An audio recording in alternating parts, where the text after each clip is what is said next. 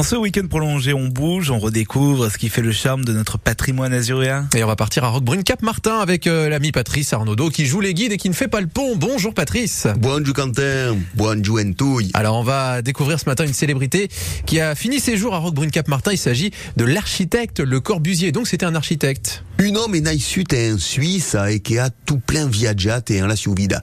Il disait lui-même qu'à force de voyager, il se sentait un peu partout chez lui, mais avouez en même temps, mon vrai repère, c'est la Méditerranée. Et est-ce donc à pas d'hasard et CS Vengut s'installa qui? À Rocabrune. Et justement, à Roquebrune, il fait construire son château secret, sans doute le plus petit château du monde. hein. Et oui, lui, le moderniste, adepte de gigantisme, va en quelque sorte renouer avec la tradition du petit cabanon. À quel homme et à via capité. Avant lui autre qu'un riba démarre, il y avait déjà trop de monde. Hein. Sa théorie était simple. Puisque les gens veulent tous venir au bord de mer, il faudra à l'avenir qu'ils se contentent de peu. Effectivement, ce cabanon, c'est l'exemple type de l'habitat minimum. hein. Aïe, tout escarculate et perd gagnant des places. Hein.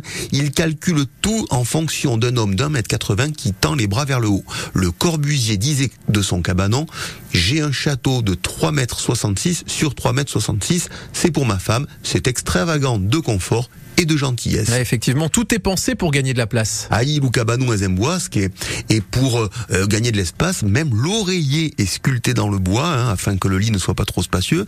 La table, quant à elle, est pivotante et bien sûr, les placards sont intégrés. Et per si rasa ou matin, pas des problèmes. Lié à des places à Perloumirail, un miroir qui a remplacé la vitre de la fenêtre pour la toilette du matin. Et puis le Corbusier, lui, euh, il va passer euh, 13 ans dans son cabanon de Roquebrune Cap Martin jusqu'à sa Là, on est en 1965, hein, Patrice. Oui, c'est en effet en août 1965 que, le Corbusier meurt d'une crise cardiaque en se baignant dans cette Méditerranée qu'il aimait tant, sur d'une belle à hein, une des plus belles de la région, hein, sur la place de Cabé, loin du bruit de la foule. Cette plage de Cabé qui est un havre de paix, un lac un peu magique, un lieu où, des sources d'eau douce viennent mourir dans la mer en chatouillant les pieds des baigneurs. Alors si vous vous baladez du côté de Roquebrune, n'oubliez pas d'aller admirer le plus petit château du monde la plage la plus tranquille de notre département, deux lieux très chers à l'un des plus célèbres architectes, le Corbusier. Le Corbusier, tout simplement, et son sentier euh, absolument magnifique euh, à sillonner. Vous êtes quelques-uns parfois